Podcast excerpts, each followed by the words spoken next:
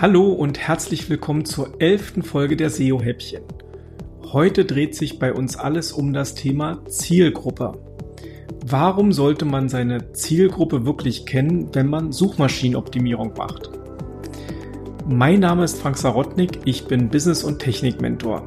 Ich sorge dafür, dass die Technik, die man für das Online-Business benötigt, richtig funktioniert.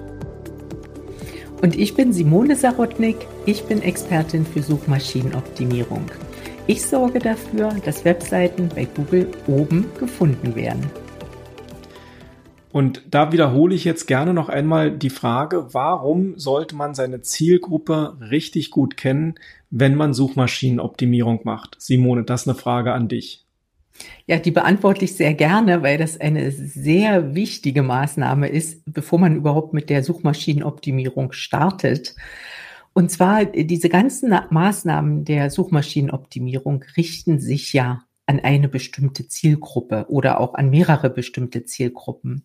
Also wir müssen genau wissen, wen wollen wir überhaupt ansprechen. Und wenn wir das wissen, dann können, dann können wir ermitteln, mit welcher Sprache müssen wir überhaupt mit dieser Zielgruppe kommunizieren. Also mit welchen Suchbegriffen gibt die Zielgruppe eben bei Google etwas ein, damit wir gefunden werden. Und deshalb ist es so wichtig, die Zielgruppe zu kennen. Okay, also verschiedene Zielgruppen, verschiedene Ansprachen. Hast du vielleicht da ein schönes Beispiel aus der Praxis mitgebracht? Ja, ich habe ganz viele Beispiele, weil ich da täglich eigentlich drüber, drüber stolpere, aber da gibt es so ein paar Highlight-Beispiele. Nehmen wir mal an, du bist eine Unternehmerin, hast gerade dein, deinen Job gekündigt, also im zweiten Berufsleben sozusagen, bist Unternehmerin und möchtest einen Shop für Babyartikel eröffnen dann gehört zu deiner Zielgruppe natürlich junge Eltern, besonders auch junge Mamas äh, im Alter zwischen 25 und 35 Jahren. Und da ist es nur allzu logisch, dass die natürlich unter Umständen ganz anderes Wording haben als du. Und das gibt um jetzt ganz konkret zu werden, es gibt so eine Kuscheltücher. Ich sage Kuscheltuch dazu. Das ist so ein Mix zwischen einem weichen Tuch und einem, und einem Teddybären oder das ist ein, ist ein Kopf vom Teddybär oder einem anderen Tierchen und da hängt dann so ein Tuch nur noch drunter. So, ich würde dazu Kuscheltuch sagen. Ähm, aber da gibt's ganz andere Begriffe dazu, nämlich auch Schnuffeltuch oder auch Schmusetuch.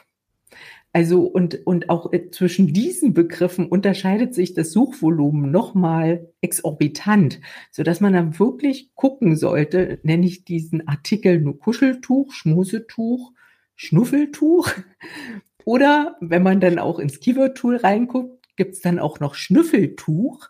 Aber das geht dann immer eher schon in die Richtung, dass das für die Hunde geeignet ist. Also die schnüffeln ja dann auch.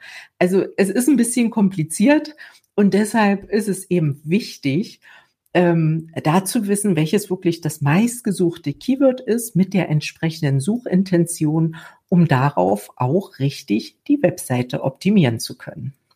Mhm.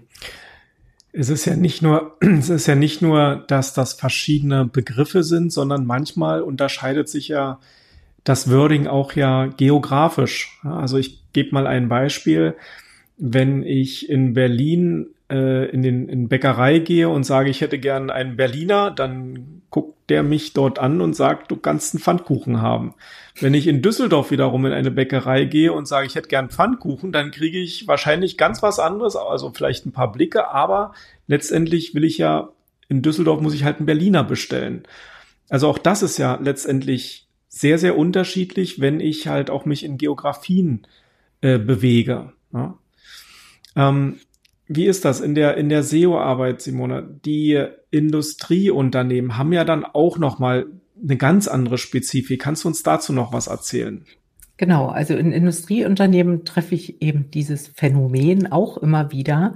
Da, da liegt im Prinzip die Marketingabteilung fest, wie das Produkt genannt wird. Das sind oft auch Namen, die halt nur das Unternehmen kennt. Wenn man da jetzt Marken und Branding gemacht hat, Markenaufbau und Branding, dann wird vielleicht dieser Brandname auch bei Google gesucht. Aber wenn das Unternehmen noch nicht so bekannt ist und dieses Produkt noch nicht so bekannt ist, dann ist es natürlich wichtig, dass man da die generischen Begriffe verwendet, also die allgemeingültigen Begriffe und wirklich das Kind beim Namen nennt. Bei, bei Google muss Klartext geredet werden, damit der Google eben weiß, worum es geht, damit er dieses Match zwischen uns und unserer Zielgruppe herstellen kann. Und wir sollten halt wissen, mit welchen Begriffen sucht unsere Zielgruppe halt nach den Produkten eines bestimmten Unternehmens. Ja, das war eigentlich auch schon das klasse Fazit, wenn ich das einmal in einen Satz zusammenfasse. Kenne deine Zielgruppe, weil du wissen musst, wie sie sprechen, damit du auch weißt, nach welchen Begriffen sie suchen, um dich zu finden. Ja, das ist jetzt einmal, einmal genau. ringsherum. Aber das ist ja der Kern der ganzen Sache. Kenne deine Zielgruppe. Darf Wenn, ich noch kurz ergänzen? Ähm, deshalb ist es ja auch so wichtig, wenn man jetzt in, in Betrieben arbeitet oder so, da gibt es ja mehrere Abteilungen, dass die die SEO machen. Also das betrifft nicht nur die Marketingabteilung, sondern es ist immer angeraten, wirklich dann auch den Vertrieb hinzuzuziehen und den Kundenservice. Denn der Kundenservice hat einen direkten Kontakt mit dem Kunden und kann dann im Prinzip dem, dem Marketing und dem SEO-Manager dann auch sagen, mit welchem Wording halt diese Kunden kommunizieren. Genau. Und trotzdem bleibt mein Fazit ja genauso, wie ich es gerade gesagt habe. ja, wenn du noch weitere Fragen zu dem Thema SEO hast, kannst du gerne in unsere SEO-Häppchen Sprechstunde kommen. Die findet einmal im Monat statt, am letzten Montag eines Monats.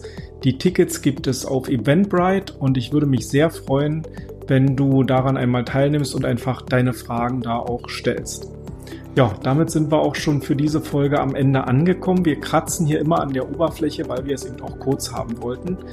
Und äh, für heute verabschiede ich mich und sage Tschüss und auf Wiedersehen. Und ich sage auch Tschüss und ich freue mich, dich in der Sprechstunde begrüßen zu können.